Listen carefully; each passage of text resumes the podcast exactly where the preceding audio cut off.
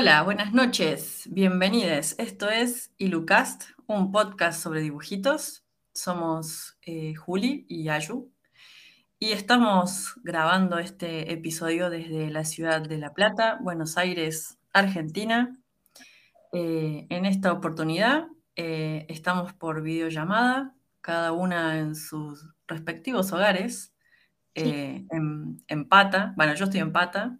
sí, yo también. Si puedo estar en pata, voy a estar en pata. En, pijama, y bueno, yo me desabroché el, botón del pantalón porque me estaba matando. Eh, pero bueno, esto no se puede editar, así que bueno, va a quedar grabado.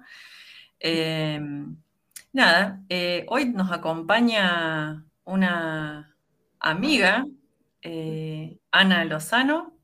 Hola chicas, ¿cómo están? ¿Qué tal? ¿Cómo andan, doña Ana?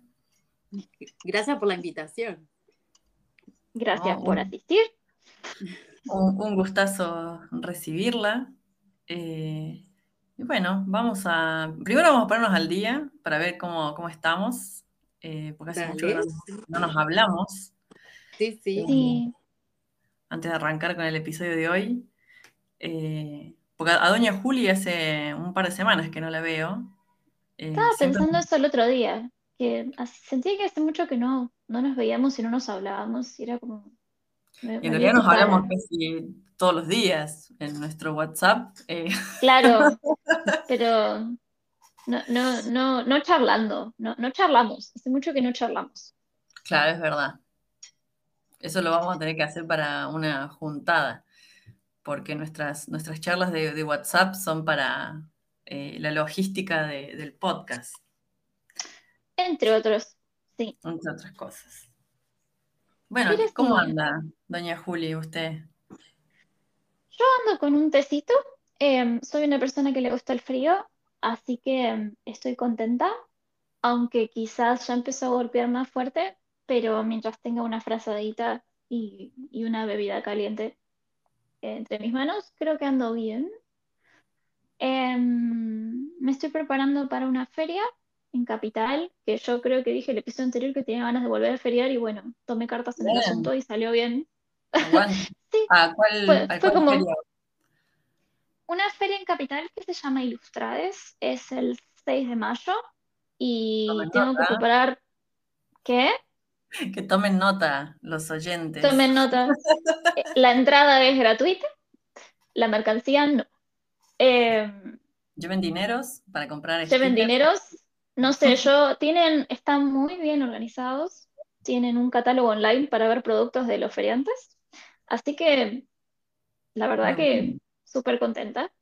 Están muy, muy organizados y mandan mails, no todos los días, pero casi todos los días diciendo, ah, pueden hacer tal cosa, fíjense tal cosa, tienen toda la gráfica lista. La verdad que me metí en un lugar complejo, em, pero contenta y, ocupándome de eso. Eh, no sé, la, señora Ashu, ¿qué, tiene para contar? Yo, yo, yo, bueno, como sabrán, eh, nos tomamos como una semana extra. No hubo episodio la semana pasada eh, y seguramente vieron en, nuestras redes sociales que nos tomamos como una pequeña pausa para redefinir cositas eh, con lo referido al, al podcast eh, y también por una cuestión de que yo en particular estoy como media tapada de cosas, entonces también necesitaba como poner una pausa y reorganizarme. Eh, así que estuve, estuve descansando. También eh, viajé a ver a mi familia, a ver a mi hermano que hacía un año que no lo veía, porque vive en Chaco. Em, así que estoy bien. ahora estoy mucho mejor. Eh, me descansé y volví recargada. y también me gusta el frío. Eh, y justo hoy inauguré mi, mi temporada eh, con mi pijama Stitch. Tengo un Stitch de esos que te metes adentro. Así que feliz con el frío. ¿Y vos, Ana? ¿Sos team frío o team calor? No puedo seguir en el frío. no tanto, pero amo tomar té y eso lo hago mucho en estos momentos de frío. Así que también estoy con un tecito, me encanta esto de, ir variando los sabores de té o las infusiones, así que estoy aprovechando también, mientras las escucho, que me encanta lo que hacen, así que buenísimo. Bueno, gracias. A nosotros nos gusta lo que haces. sí, y a veces las pausas, te escuchaba yo digo, las pausas a veces son necesarias, hay que frenar un poco, ¿no? Como para reorganizarse y, después volver con todo, quizá. Eh, y si uno no frena, son otras cosas las que la hacen frenar y es mejor poner una pausa y no que te frene el cuerpo, que te frenen otras cosas, ¿no? Digo, sí, porque yo creo que el, cuerpo te, va como tirando mm. señales de, che, bajo un cambio, che, frenar.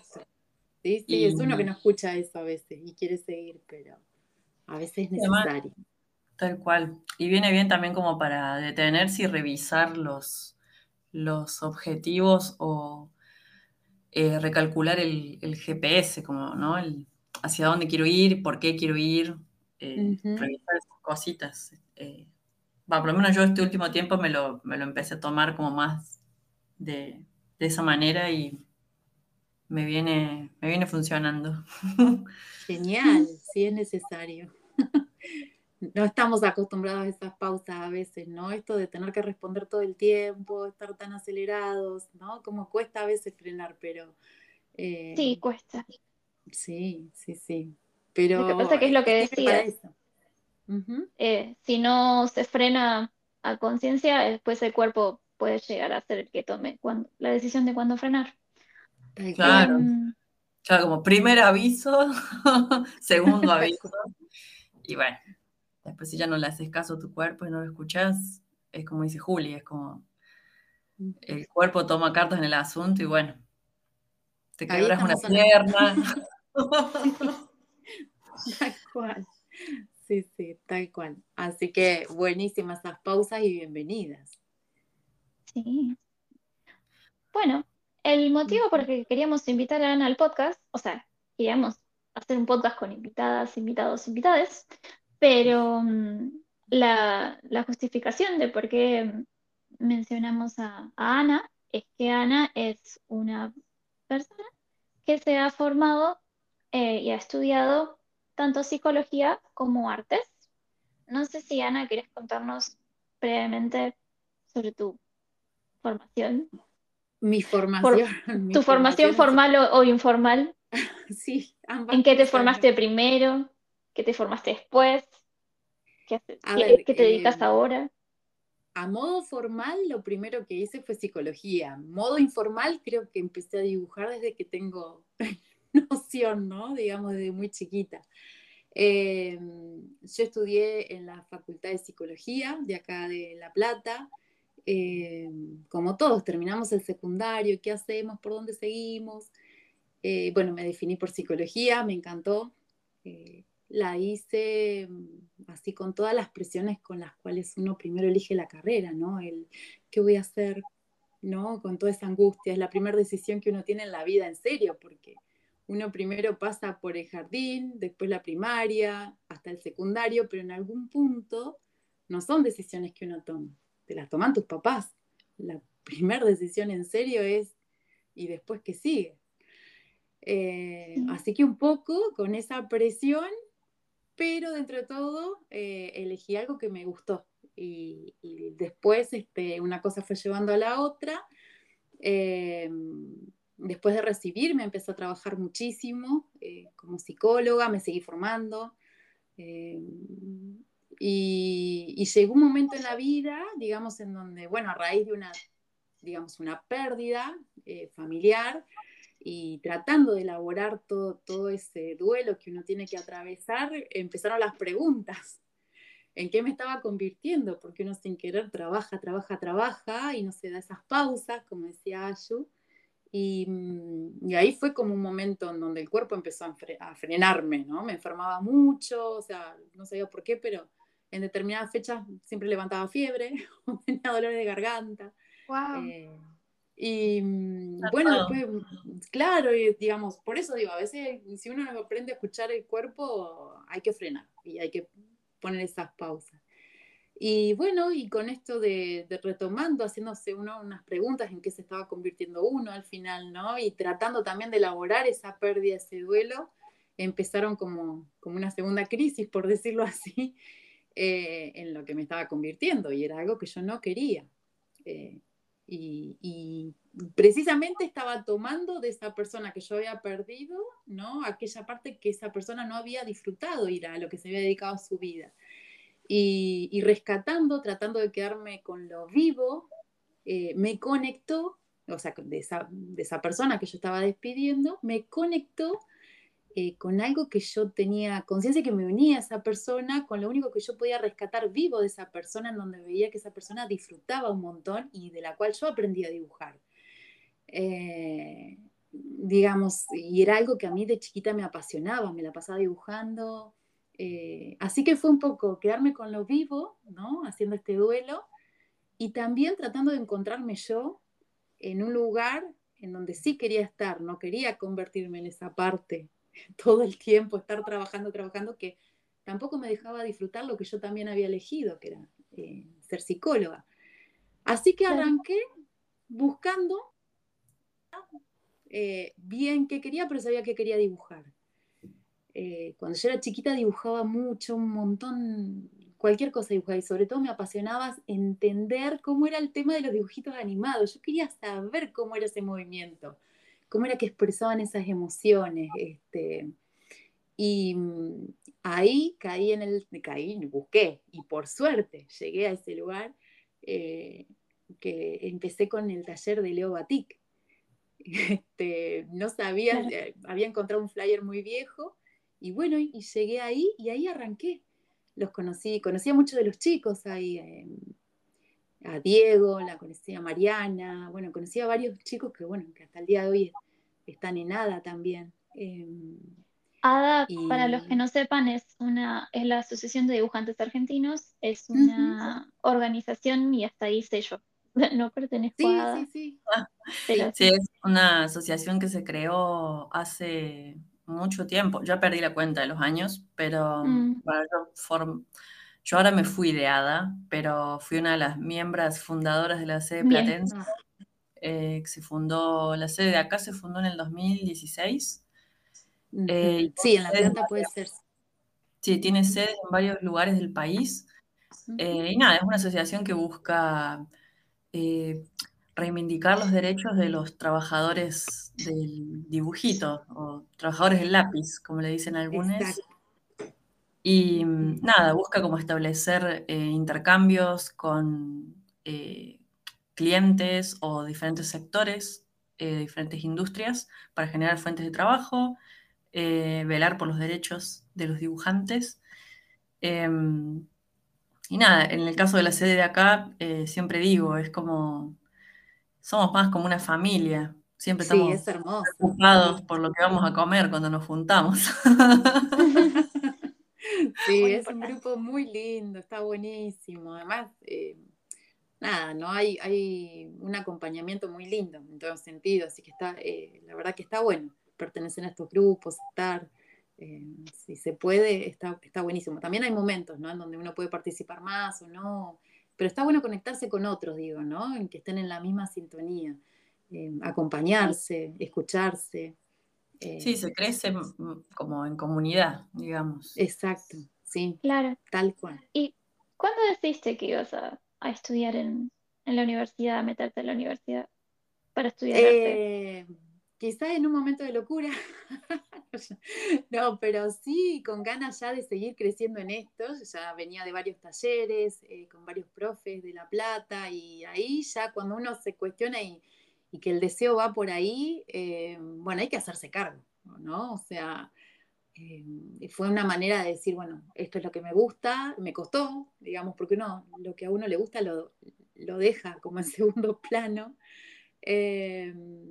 Eh, pero ahí fue que tomé la decisión también. Primero empecé con ese taller y después de, seguir con otros talleres, con varios profes que, nada, los tengo así como en un recuerdo, los quiero a todos, digamos.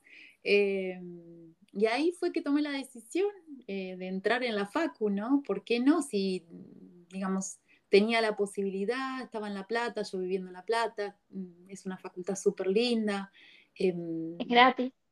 Es gratis, sí, y, bueno, y también esto, ¿no? De, experimentar también pasar por, por, otro ámbito totalmente distinto al que era psicología. Yo me encontré con, con, una lógica totalmente distinta, ¿sí? En donde también estuvo bueno eso, porque mm, fue un segundo acercamiento a la facultad, pero ahora ya mucho más descontracturado, mucho más puesto el deseo a full, sin tanta presión del tener que recibirme para trabajar, tener un título, no, ya era puro disfrute. perdón, aprovecho y pregunto, vos cuando empezaste la facultad de artes, ¿cuántos años tenías más o menos?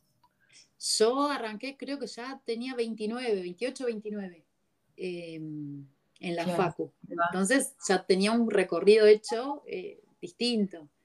Em, sí, más que nada te lo preguntaba porque también está bueno alentar a las personas que, escuchen esto para que también se animen, ¿no? Como, así como a vos te pasó de que te escuchaste y decidiste darle lugar a ese deseo, como que no importa a veces la edad, eh, sino como aventurarse un poco y darle lugar, ¿no?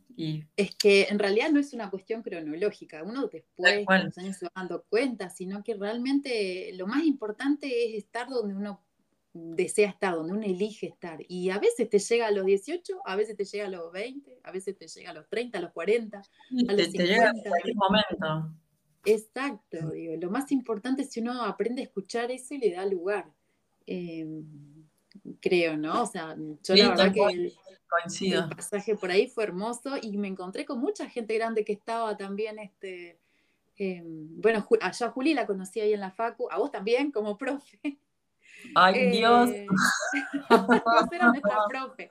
Este, pero mm, digo, encontramos un montón de compañeras eh, divinas eh, que eran mucho más grandes y la verdad eran admirables porque al tener tanto el deseo puesto ahí, lo que se terminaba produciendo, o sea, yo admiraba, eh, bueno, Cris era una compañera nuestra que se venía de re lejos. Ay, Cris, una, señora.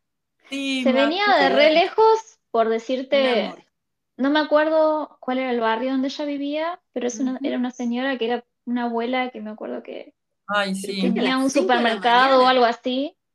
Sí, de la mañana. Esa venía de las 5 de la mañana, siempre estaba re puntual. No, me acuerdo en qué venía, pero me acuerdo que hizo la carrera al día, que eso era lo más impresionante para mí. No, Porque ella cursaba todo. se recibió y empezó a estudiar otra carrera. Fue increíble. Ah, esa no la sabía. No, no, no, esa, esta ah, señora. no, no sé qué, qué, es de ella ahora, pero esa, esa señora era lo más. la queríamos todos. Sí, era como la abuela del, de la comisión. Y la habíamos todos. Además tenía una fuerza, una garra, las cosas que hacía eran increíbles porque claro, estaba su deseo puesto ahí, ella no había podido estudiar de joven y, le quedó pendiente y cuando pudo lo hizo. Así que digo, hay que darse lugar a eso, ¿no? Eh, es maravilloso cuando pasa, cuando uno se lo habilita. Eh, a veces uno pospone, pospone, pospone y, y uno se va consumiendo en eso, ¿no?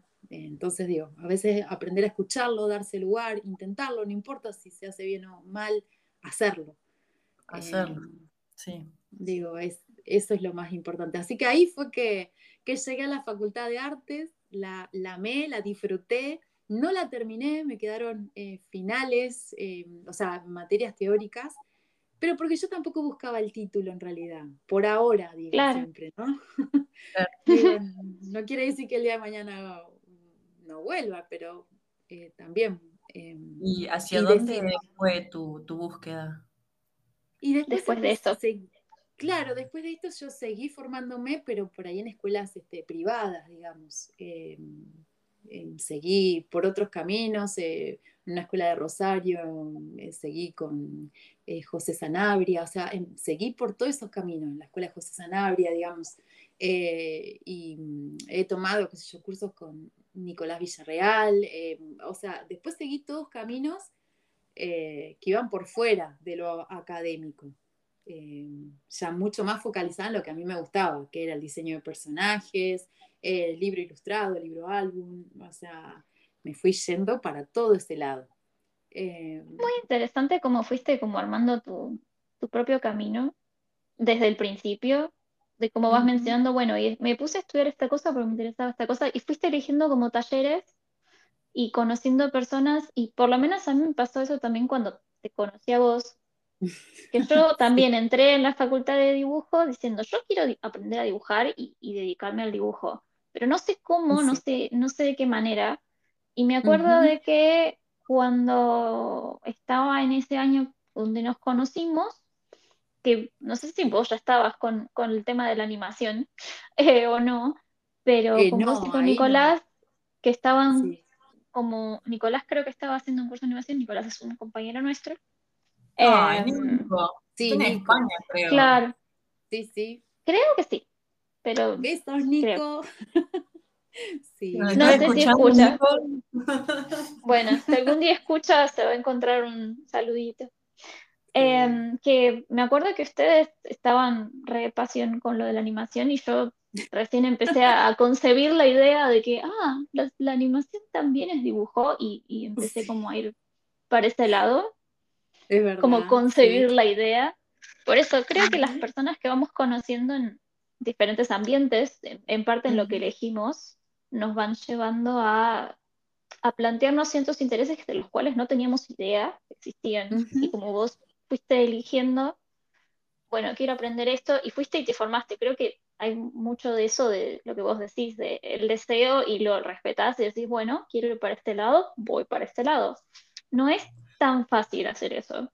Creo que Y por ahí también, genial. como esto que hablaban del, del- y lo que mencionaba Ana, por ejemplo, esto de que quería entender cómo se hacían los dibujitos animados, a mí me pasó lo mismo, y creo que hay cosas que uno de chico dice como que son re abstractas, porque a mí también me pasó lo mismo, de, ay, yo quiero trabajar haciendo animación, pero no entendés cómo, cómo, cómo te acercás a eso, eh, cómo se desglosa. Después terminás enterándote de que hay un montón de oportunidades laborales porque hay un montón Sí. de subtrabajos y creo que acá todas las presentes pasamos por el taller de Carlitos Escudero.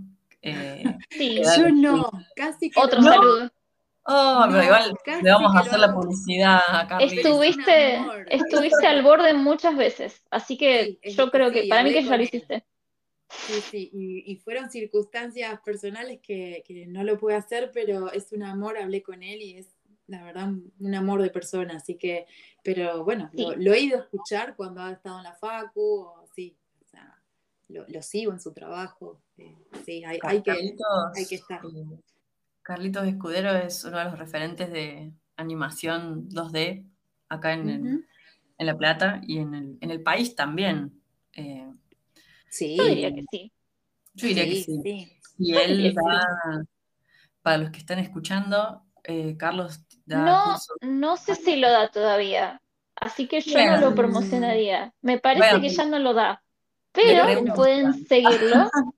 Creo que está en Facebook y creo que está en Instagram, Sí. así que pueden ir a Sí. chusmear y en todo caso lo, lo spamean y le dicen, che, ¿estás dando un curso de animación? Por ahí si ve que mucha Sí, gente sí. le, le spamea, lo, lo da. Ah, Sí, ser. Por eso digo, si querés seguir, pero me parece que ya no lo da más, o la última vez que hablé con él, ese año no lo estaba dando.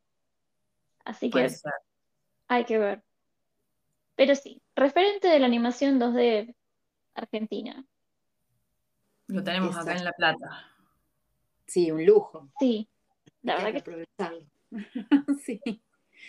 Sí, sí. La verdad que en La Plata hay un montón también. Uno va empezando a meterse y digo, hay mucha gente que admiro, digo, ¿no? O sea, es, es buenísimo eso. Y, y lo que rescato a veces también es esa, a ver, por suerte yo en mi camino me he encontrado con gente súper piola, eh, que siempre ha dado una mano, un consejo, algo que uno aprende, va aprendiendo en este camino también. Por eso esto que vos decías, Juli, bueno, eh, vos nos escuchabas, Nico, de mí, sí, además éramos tremendos porque nos encargábamos libros, eh, sí, sí, sí. Una, una locura que teníamos con eso, nos traíamos libros, este, pero uno va como también, ¿no? Escuchando, aprendiendo, que existen por ahí, ¿no? Uno no sabía por dónde arrancar, pero este de boca en boca, o el ayudarte, el escucharte, ¿no? Va, va haciendo que uno vaya eligiendo por dónde ir. Y eso es buenísimo. Y siempre me encontré con gente súper piola que, que sabía aconsejarme o acompañarme o, o eh, así que nada, yo la verdad que eso lo, lo reagradezco. Eh, es algo que, me llevo también de este lugar, de este ambiente también. ¿no? Eh, por suerte, eso siempre estuvo. Y ahora, en la actualidad, Ah, perdón, no sé si Juli querías preguntar algo más al respecto. Iba a preguntarte si querías preguntar algo. No, le, iba a, preguntar em, si ahora en la actualidad estás trabajando en algo referido al, dibujo eh, únicamente o si estás trabajando en algo referido al dibujo y además en paralelo seguís eh, trabajando como psicóloga. Em, sí, a ver, en realidad nunca terminé de unir la psicología con el dibujo em, en el sentido de, lo laboral, eh, me refiero a, mm, o sea, yo no me fui ni por el arte terapia, ni nada, ni por esos lados no. Em, sí, obviamente que una herramienta me sirve para la otra y viceversa, eso sí, pero en lo personal, ¿no? Como me voy formando, voy, ¿no? Eh, en eso sí.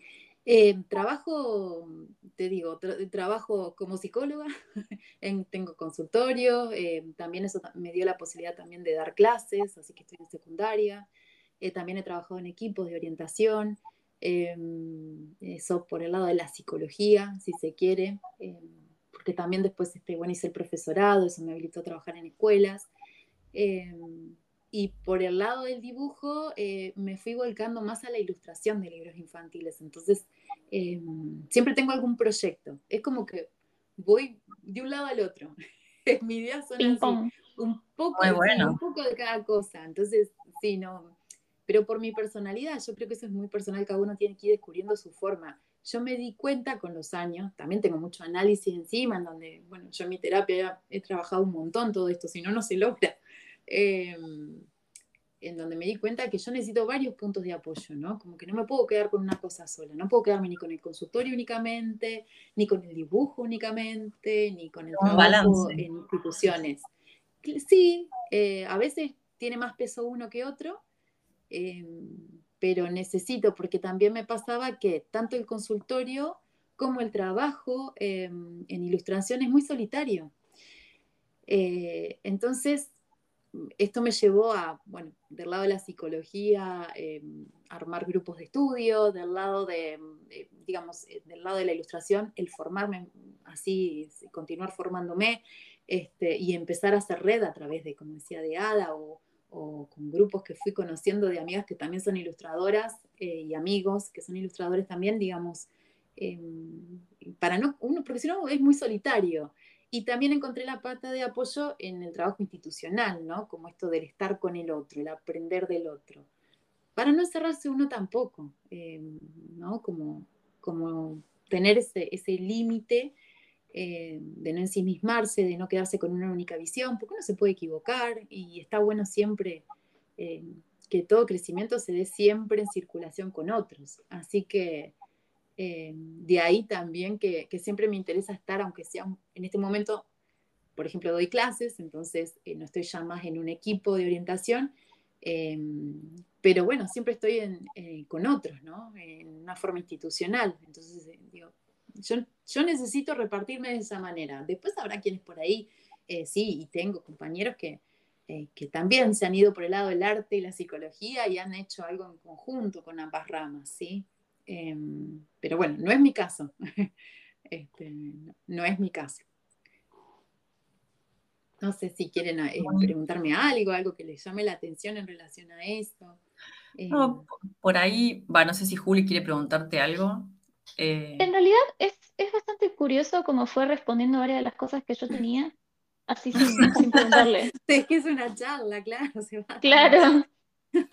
Así que te, dejo tomar la voz y yo voy a seguir viendo mis notas. Así que te, em, paso la posta. Dale, muchas gracias.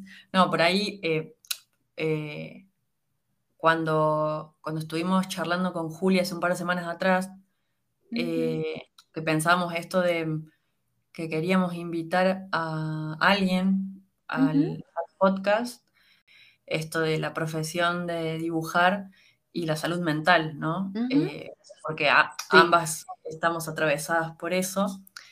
Y nada, era como una una, moneda corriente de nuestras reuniones como amigas, charlar sobre nada, la salud mental de ambas y cómo eso a, través, atraviesa mucho el aspecto laboral. Em, Exacto. Y por eso te, mencionó y propuso invitarte eh, por esto, ¿no? Como Ana eh, eh, se formó en las dos disciplinas, ¿no? Como que hiciste los dos caminos y, por ahí yo te quería preguntar, o por ahí también Juli lo notó también como en sus notas, esto, que, tiene que ver con respecto al, síndrome del impostor, a mí en lo particular me, generaba como la duda eh, de saber, por ejemplo, si en algún momento dibujando, haciendo algún proyecto de esto, por ejemplo, sea, un álbum ilustrado, estabas trabajando y te, te, agarró el síndrome de la impostora. Eh, ¿cómo, cómo, cómo, te autogestionas en el caso que te haya sucedido? Digo, porque en tu caso, por ejemplo, pienso como que te toca estar como de los dos lados de la vereda, como que sos la Ana que dibuja, pero también sos la Ana terapeuta, que seguramente debe tener un montón de recursos para auto. Sí, ¿no? ¿Cómo es eso? Contanos eso. En realidad, en, realidad, claro, eh, por ahí hay que aclarar algunas cuestiones. Esto que a veces eh, aparece como, como, un nombre, el síndrome del impostor, a ver, yo me formé más desde el lado del psicoanálisis, ¿no? Y esto no aparece dentro, o sea, nosotros no, diagnosticamos de esa manera, no, es la visión que, corre dentro del psicoanálisis, pero sí son cuestiones que uno trabaja en el consultorio. Y mm, en relación al dibujo, en realidad no es que, a ver, la salud mental está ligada al arte, de alguna manera, ¿sí? Eh, por eso digo que los psicoanalistas terminamos en algún punto ligados al arte, inevitablemente.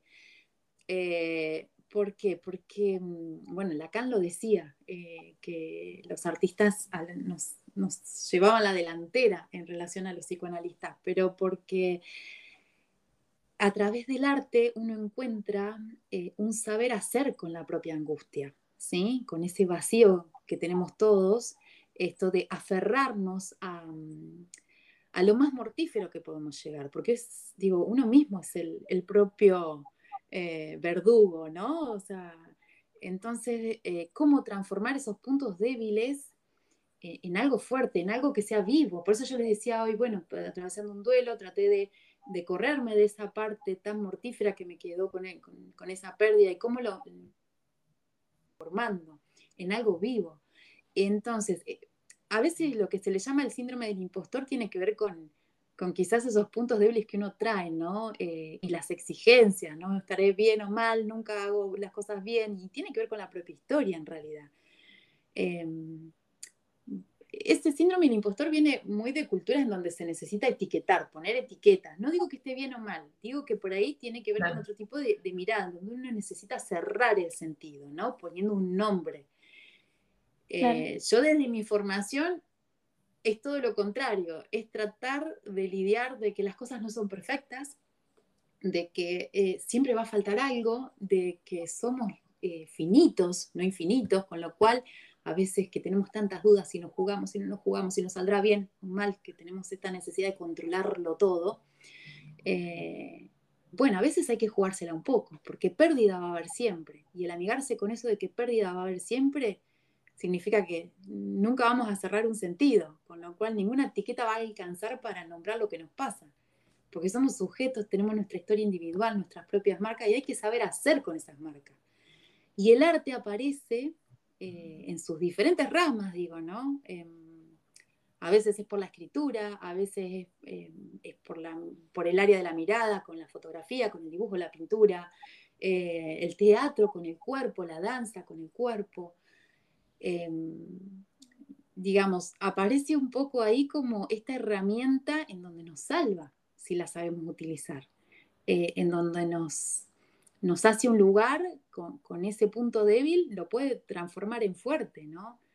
A ver, como para explicarlo, eh, yo tenía una cuestión, esto es algo personal, ¿no? Lo cuento a nivel personal, pero... Como, em, como quieras, eh, o sea, esto va en el episodio, como Sí, quieras. No, no es necesario Sí, que no, cuentes no, algo que no, quieras voy a contar. detalles muy, muy, pero digo, quizás lo que vaya a decir incluso se van a, van a pensar, "Ah, a mí también me pasa, o sea, qué sé yo, no sé. A veces tenemos miedo a Es, exponernos es a la idea del podcast. Ah, a mí también Sí, me pasa, Claro. pero bueno. Hemos contado cada cosa, así que no te preocupes. No, Pero bueno, sí, no o es sea, no queremos que te este, sientas incómoda. No, no, no, pero por ejemplo, digo, a más de uno le habrá pasado, a ver, esto, a, a ver, para, para que se entienda, en mi caso era, eh, eh, me daba, era muy vergonzosa, o sea, esto de, de, mm, pararme frente a los otros, que me miren, ¿no? Uno buscaba como pasar desapercibida, entonces yo a veces con esa mirada que me pasaba en relación a que no me miren de los otros, a través del dibujo, encontré a ser un, como un fuerte, ¿no? En donde también me empecé a parar yo distinta. Y a otros les pasará, no me escuchan, ¿sí? Y a través de la escritura logra hacerse escuchar, ¿no? O sea, eh, a otros tendrán una cuestión con el cuerpo, ay, no, no, no, no me siento cómoda, no me gusta lo que me queda, no me- Y, en- y digo, ¿y hemos escuchado que empiezan teatro y se sienten distintos, ¿no? Entonces, hay algo eh, que permite el arte en sus diferentes ramas eh, en donde si uno corre el está bien o está mal, porque ese es el gran problema, que no importa si lo que uno hace está bien o está mal, lo que importa es que si uno tiene puesto el deseo ahí, hacerse cargo de ese deseo, eh, bancándose las imperfecciones, Eh, porque lo más importante es darse la posibilidad, entonces digo, cuando uno encuentra eso y se anima y se la juega, ya después todo es muy distinto. Entonces el arte permite eso. Y a- va a haber días mejores en que uno dibuje y días peores, que uno dice, "Ay, qué desastre. Pero tiene que ver también, digo, uno no está bien todo el tiempo. ¿No? O sea, No. uno no- en el día mismo uno por ahí tiene distintos estados de ánimo. Y bueno, también pasa con el, con el trazo, con el dibujo. Entonces, cuando a veces eh, toca un trabajo, eh, por supuesto que uno tiene la impresión de que tiene fechas límites, cumplir, este, responder a demandas, eh, pero se- es inevitable que uno también todo el tiempo esté trabajando con días mejores y días peores. Y a veces es necesario parar, eh, no sé si les pasa, pero yo a veces necesito cambiar de proyecto dos, tres días y después vuelvo. Eh, Ay, sí, yo soy igual. Sí, a veces Sí. es necesario. ¿eh? Me aburro. Claro, o, o estás trabada en una ilustración y decís, pero a ver, Hay que no- saltar otra cosa. Bueno. Necesitas poner esa pausa, porque los estados de ánimo son así también. O sea, uno no puede con todo todo el tiempo. Eh, así que el arte con la salud mental tiene mucho que ver, muchísimo que ver. Y es una manera de construir una propia mirada desde otro lugar, ¿no? Una, una mirada que habilite, amigándose con que no todo puede ser dicho. Cuando hablamos del síndrome del impostor, creo que tiene que ver con esa etapa previa en donde uno en realidad está más agarrado a la parte del sufrimiento, en, esa parte que todavía uno no suelta por querer controlarlo todo, eh, y, no termina amigándose más con, el aceptar que, en realidad hay que permitirse, si, si el deseo está puesto ahí, no va por el lado de si está bien o mal. Entonces las exigencias, etcétera, no es para el otro, es para uno. Eh, entonces digo, por ahí el síndrome, lo que se entiende por síndrome del impostor tiene que ver más con procesos individuales de empezar o no a habilitarse, ¿no? Cuando uno en realidad boicotea aquello, boicotea el deseo propio. Es una forma de no hacerse cargo del deseo, por decirlo de una forma, hasta que lo empieza a trabajar y se anima. Eh, no sé si responde un poco a, a Sí, la sí, sí. pregunta. Sí, sí, encantó. voy a quedarme, hoy, hoy voy a quedarme pensando en esto antes de dormir. Me, me encantó todo lo que ¿no? dijiste. Todo estuvo Sí, sí, Sí, sí, increíble. Hermoso. ¿Cómo, cómo se nota que, que sabe de lo que habla? No, pero ahí está, no sé si se trata de saber, ahí está el tema. Quizás es un saber hacer, no un saber académico, un saber, quizás es amigarse con ese saber hacer que puede ser bueno, o sea, no, en realidad no se trata de que sea bueno o malo. Puede salir Es bien, puede salir del, mal. del binomio. Sí. Claro. Sí, exacto, y que a veces va a haber días buenos, malos, y te puedo asegurar que cuando uno se amiga con eso, lo que sale siempre va a ser bueno. Porque ya no te importa tanto qué van a decir los otros, a decir no los porque otros. no te importe, sino que uno se habilita. ¿Sí? Eh, pero bueno, el síndrome de impostor sería esa etapa previa en donde estamos tan pendientes de dar una respuesta a los otros, ¿no? Como esta presión de tener que responder, si está Sí, bien es como vivir para el afuera y no para el adentro, para el, para el deseo propio. Y ahí está cuando te empezás a, a dar más lugar a, a vos misma y no Sí. tanto la- a las voces ajenas o externas. Y en el fondo, no animarse a arriesgarse por el propio deseo. ¿No? Porque siempre hay una excusa, no, porque no puedo, no, porque...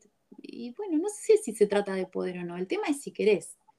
Y, y hacerse cargo de eso. Y bueno, y después si uno se equivoca, bueno, sí, es parte también de esto. Eh, así que, bueno, nada, eh, por eso digo, yo tengo otra mirada porque estoy formada en otro eh, espacio, pero bueno, es por ahí lo que va, lo que se le llama en otros lugares el síndrome del impostor. ¿sí? Sí.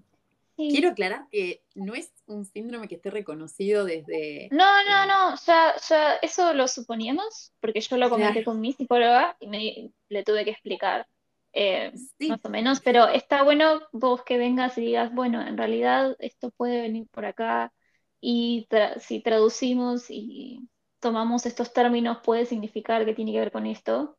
Justamente Claro. por eso queríamos invitarte, porque vos nos podés hacer de traductora. Eh, Sí, en realidad como decía que- Ayu, lo de las veredas, nos, nos haces un puentecito, nos, nos ayudas a cruzar la Ah, calle. Claro, una persona idónea en el tema. A ver, no es algo que esté reconocido en, en el manual, digamos. sí, como una, como un síndrome serio. DSM-4, 5, eh, claro, ni tampoco es algo Como una que- patología, tampoco. Claro, es- Sí, hay corrientes que por ahí necesitan poner etiqueta o nombre, digamos. Mm, Yo Claro. dentro de las terapias que conozco ninguna habla del síndrome del impostor, pero bueno, eh, en este mundo en donde se necesita eh, cerrar, nombrar, eh, pero nombrar es una, bueno, nos metemos en otro tema ahí, pero em, como que todo tiene que tener una etiqueta de alguna manera, ¿no? Nada, a veces no todo tiene explicación, chicas, tampoco, qué sé yo, ¿no? ¿Por qué nombrarlo todo?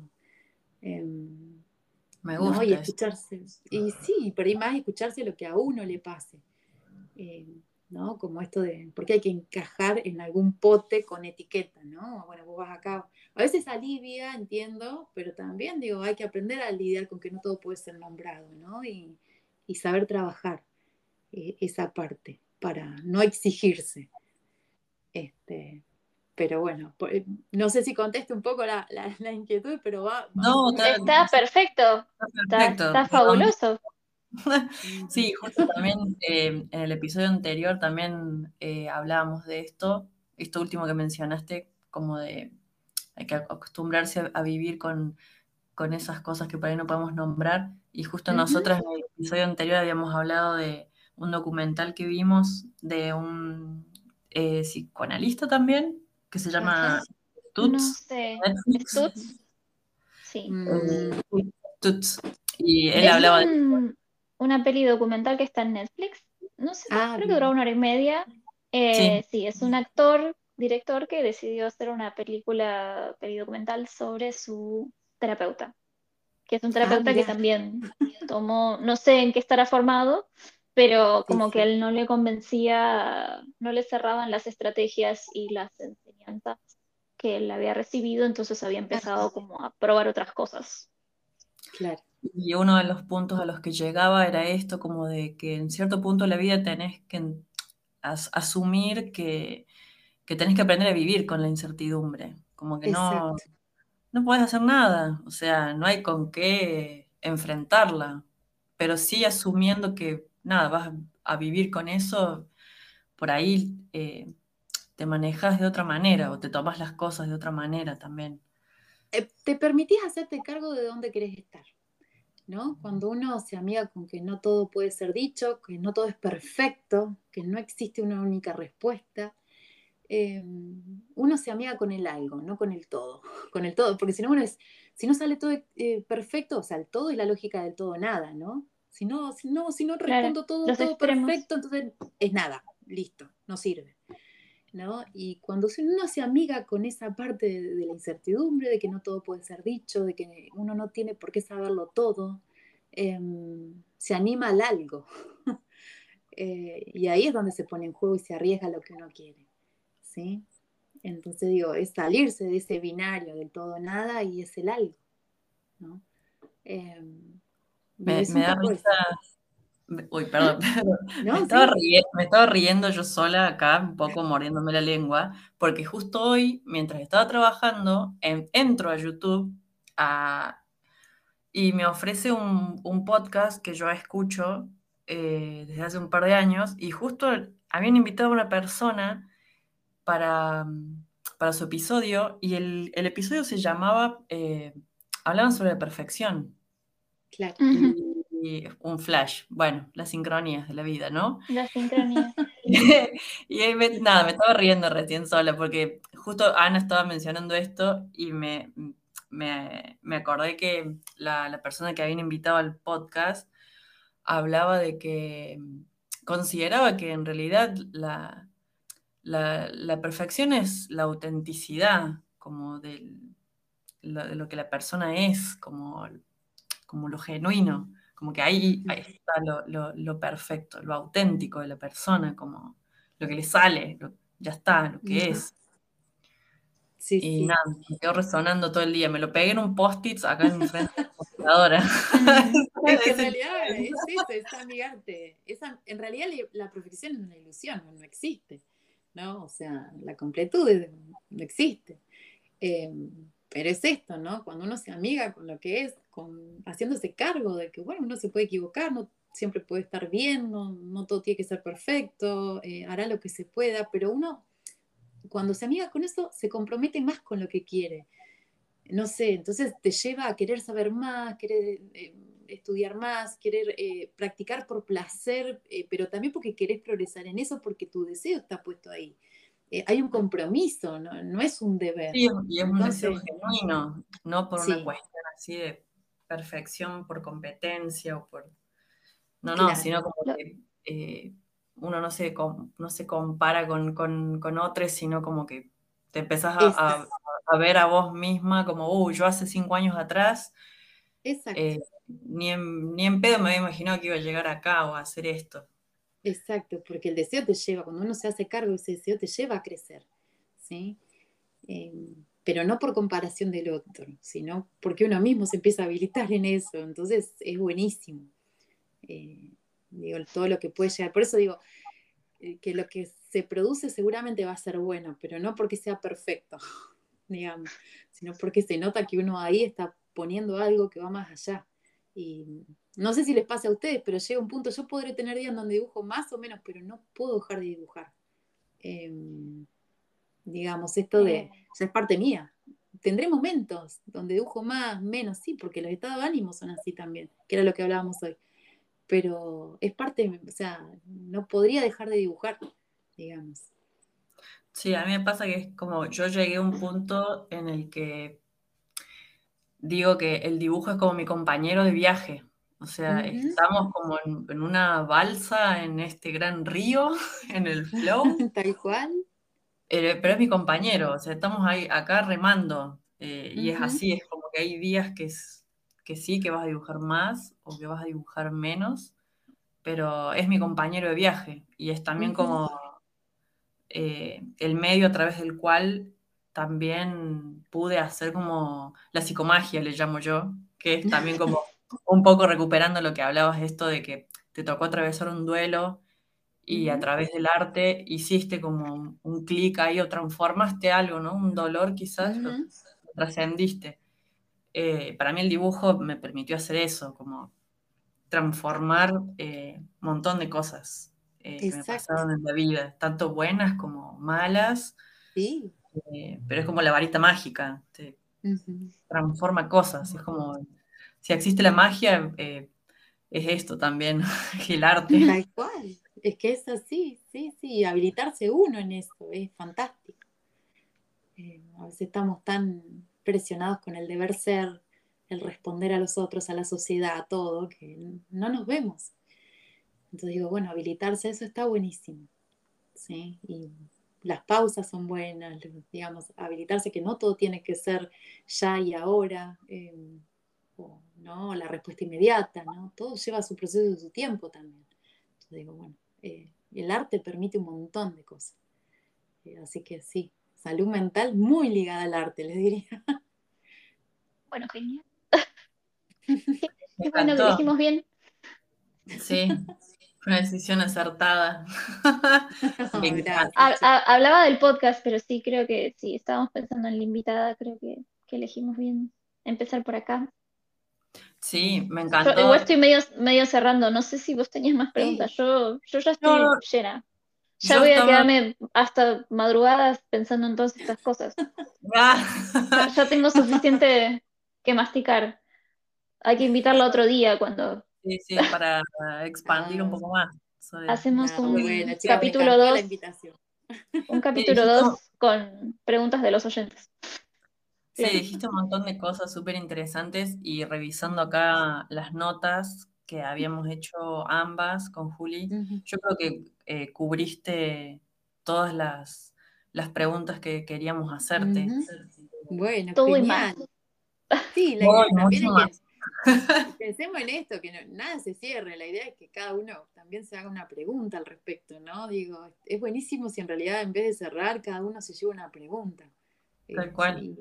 no porque, claro, no porque hable yo, sino porque hablamos las tres en todo caso en esto, ¿no? De, con el otro, ¿no? Como esta cuestión del movimiento con el otro. Digo, por ahí esto después despierta otro tipo de preguntas con otros, digo, y es fantástico si eso sucede, ojalá. Em, pero no, digo, gracias por la invitación a ustedes también, que hace que yo también me empiece a escuchar desde otro lado, porque esto nunca me había pasado, así que es buenísimo. Bueno, sí, aparte como muy bien. Es, divertido juntarse a hablar con, con amigas y compartirlo con, otros. Así que nada, si quieren eh, dejarnos preguntas, les oyentes eh, para Ana, eh, son bienvenidas. Y si, Ana quiere contestarlas, si tiene tiempito, se las vamos pasando. Sí, siempre tengan en cuenta que no hay una única respuesta. Claro. Claro. Ana, y si quieren ver eh, y conocer tu trabajo, tu, eh, trabajo, claro. ¿usas alguna red social para que te encuentren? Eh, bueno, ahí estoy también. Eso fue todo un tema, amigarme con las redes. Vengo de otra generación yo. sí, ahora estoy usando Instagram, pero a veces lo tengo un poco dormido, a veces lo activo. mi Instagram es, bueno, Ana Lozano Ilustraciones. Tengo Beyoncé, pero bueno, es donde más muevo es ahí en el Instagram, digamos. Este, y bueno, está la página de Ada también. Vamos a, ¿nos das tu, tu, ok para dejar tus redes en el posteo? Sí, obvio, sí. Y ustedes también, chicas, las felicito por el laburo que hacen, me encantan, las sigo, me encanta. Y me encanta este espacio que se abrieron, es genial, es muy bueno. Muchas gracias. Em, bueno, sí, la, vamos a, a promocionar a Ana y si quieren seguirnos a nosotras, Em, yo estoy como Oulieta, O-W-L-I-E-T-A, y la señora Yelen. Eh, yo estoy como Ayu García Dibuja en Instagram. Eh, y bueno, y recuerden que pueden encontrarnos eh, en Instagram como con nuestro nombre de podcast, y Lucas Podcast, y también en Spotify, también, si quieren escuchar los episodios anteriores. Eh, este es nuestro quinto episodio. ¡Wow! Felicitaciones, qué lindo. Em, así que nada, como siempre les decimos, eh, si quieren aportar, eh, hacernos alguna sugerencia, algún comentario sobre este episodio o algún anterior, siempre está la puerta abierta. Por si quieren. Si les gusta lo de las entrevistas. También. Sí, eso también. Si quieren. Esto nuevo. Sugerirnos ideas o si hay algún tema que les, les parezca interesante que pudiéramos hablar, también pueden sugerirlo. Eh, y nada, le agradecemos a Ana por este tiempito que, nos dio para charlar. Gracias. No, gracias a ustedes, chicas, porque me encantó. Eh, yo me sentí súper cómoda, así que gracias. Nos alegramos. La próxima, ojalá nos podamos ver en persona con, con bebidas calientes y quizás algo dulce. O pizza. Tal cual, ya está. Bueno, algo, algo caliente. Té y pizza. Pizza fría, tal vez. Eh, para Mate y pizza también. Mate y pizza. Pero la pizza tiene que estar fría. Eh, claro, tiene que ser de mañana. Bueno, ya me dio hambre. Claro. Bueno, y es la, es la hora. Va, todavía no, pero depende, depende de la casa. Depende de la casa. Ah, estamos bien. Eh, estamos bien. Eh, bueno, si, si eso es todo, nos vamos despidiendo. Sí, Así Y- que nos veremos próximamente en, eh, en el próximo episodio, no saber cuándo será, pero Lo averiguaremos en el episodio. lo veré- el siguiente episodio averiguaremos cuándo será el siguiente episodio. Sí, Misterio, misterio. misterio, misterio. Bueno, gracias por escucharnos y por mi parte, adiós. Adiós, buena semana. Chao, chicas. Buena semana también para ustedes. Besos. Gracias por venir.